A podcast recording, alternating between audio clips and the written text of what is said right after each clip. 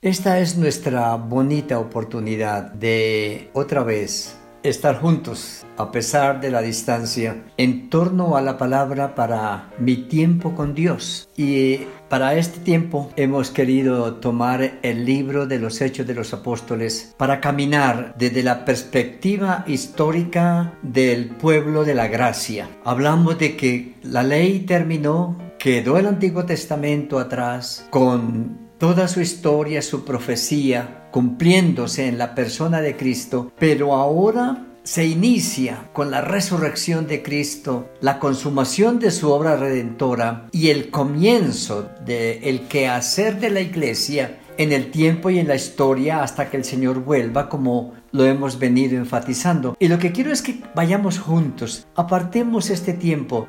yo les estaba motivando a que, sin importar el grupo en el que usted se está reuniendo, a revise los principios de su comunidad para mirarlos a la luz de la palabra y ver cómo Hechos nos muestra cuáles son los principios de orden y organización de la iglesia del Señor, del pueblo de Dios en el Nuevo Testamento del reino de Dios en el tiempo de la gracia, de lo que somos como la iglesia del Señor hoy y usted conoce cómo se maneja, cómo se administra, pero miramos que, miremos que más allá a veces de lo que conocemos, vamos a encontrar principios que descansan en la palabra del Señor, que la iglesia no es un capricho humano, que la iglesia es el propósito de Dios y que por ser el propósito de Dios, Él nos llama a marcar la diferencia en medio de un mundo muy diferente en todo el aspecto administrativo, de organización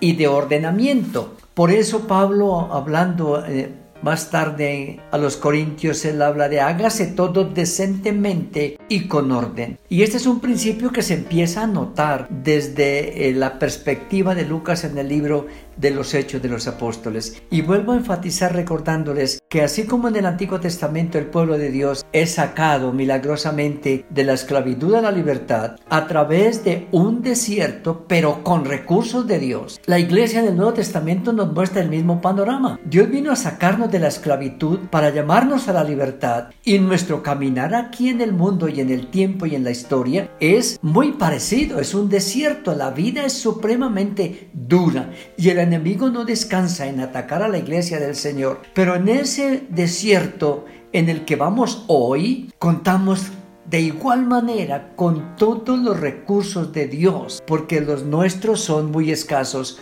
o casi ningunos. Y ese es el, el, caminar del pueblo de Dios en el Antiguo Testamento y así tiene que ser nuestro caminar en el Antiguo Testamento.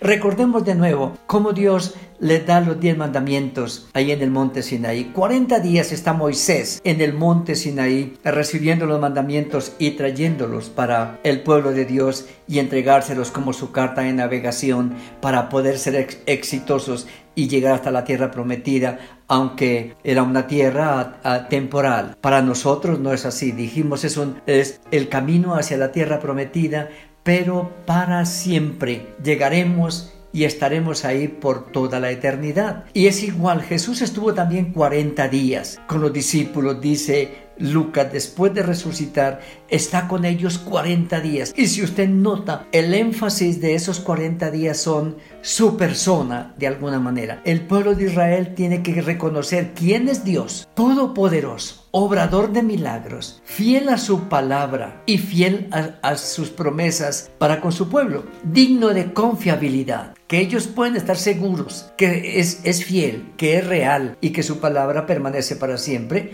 es inmutable y que esa palabra de que yo estaré con vosotros todos los días hasta el fin del mundo, ellos la tienen que tomar, a personarse, encarnarla y vivir por esa palabra. En el Nuevo Testamento, ah, a través de lo que estamos mirando de Hechos, eh, Lucas presenta al Jesús histórico, al Hijo del Hombre, pero lo presenta como el Señor, la cabeza, el fundamento de la iglesia. Él es el corazón de la iglesia el pensante por la iglesia, la cabeza de la iglesia, el espíritu de la iglesia. Y nosotros somos su cuerpo, a través del cual Él ejecuta su quehacer de lo que es el desarrollo, extendimiento y fortaleza del reino. Y Él marca ah, el caminar permanente e ininterrumpido de la iglesia hasta que Él vuelva. Lucas enfatiza eso. A partir de ahora, la presencia real del Señor, la certeza de cada uno de sus seguidores de que Él es real, que está vivo, y el cumplimiento fiel a su palabra se convierten y se debe convertir para nosotros en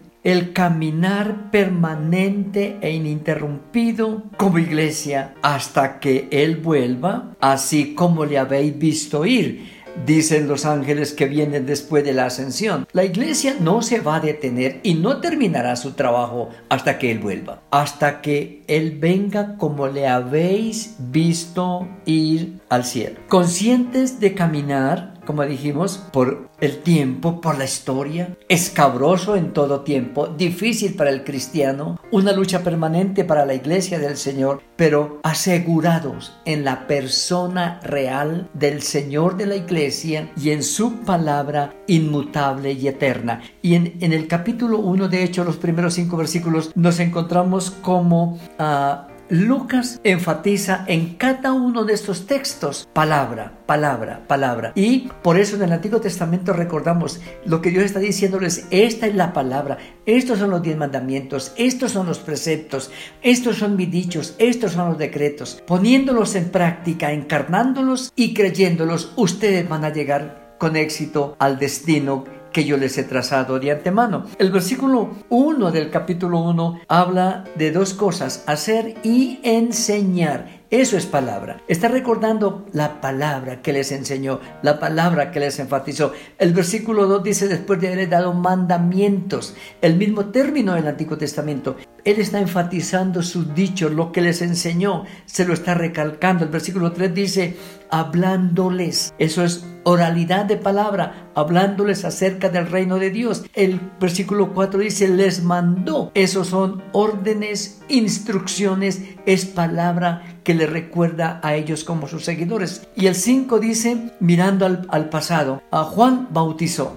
Ustedes son testigos de eso. No pueden negar esa realidad, pero hay algo más grande para ustedes, que es el que va a venir para caminar con ustedes que es el Espíritu Santo. Cuando la iglesia tiene claridad de en quién ha creído y tiene con seriedad y con responsabilidad su palabra, puede abocarse para caminar en el mundo como testiga del reino de Dios en medio de cualquier circunstancia. Por eso, mis amados, mis amadas, lo que yo quiero es que como creyentes en el Señor, que servimos en alguna comunidad o nos congregamos, retomemos todo esto que ya sabemos y tratemos de ordenarlo de organizarlo para que entendamos bien en lo que hemos sido instruidos para poder ser mejores, amar más al Señor, serles, serle fiel y comprometernos en su reino para extenderlo y fortalecerlo. Seguiremos. E, ese es el comienzo de lo que traeremos para seguir hablando de la organización, del orden, de la decencia de la iglesia.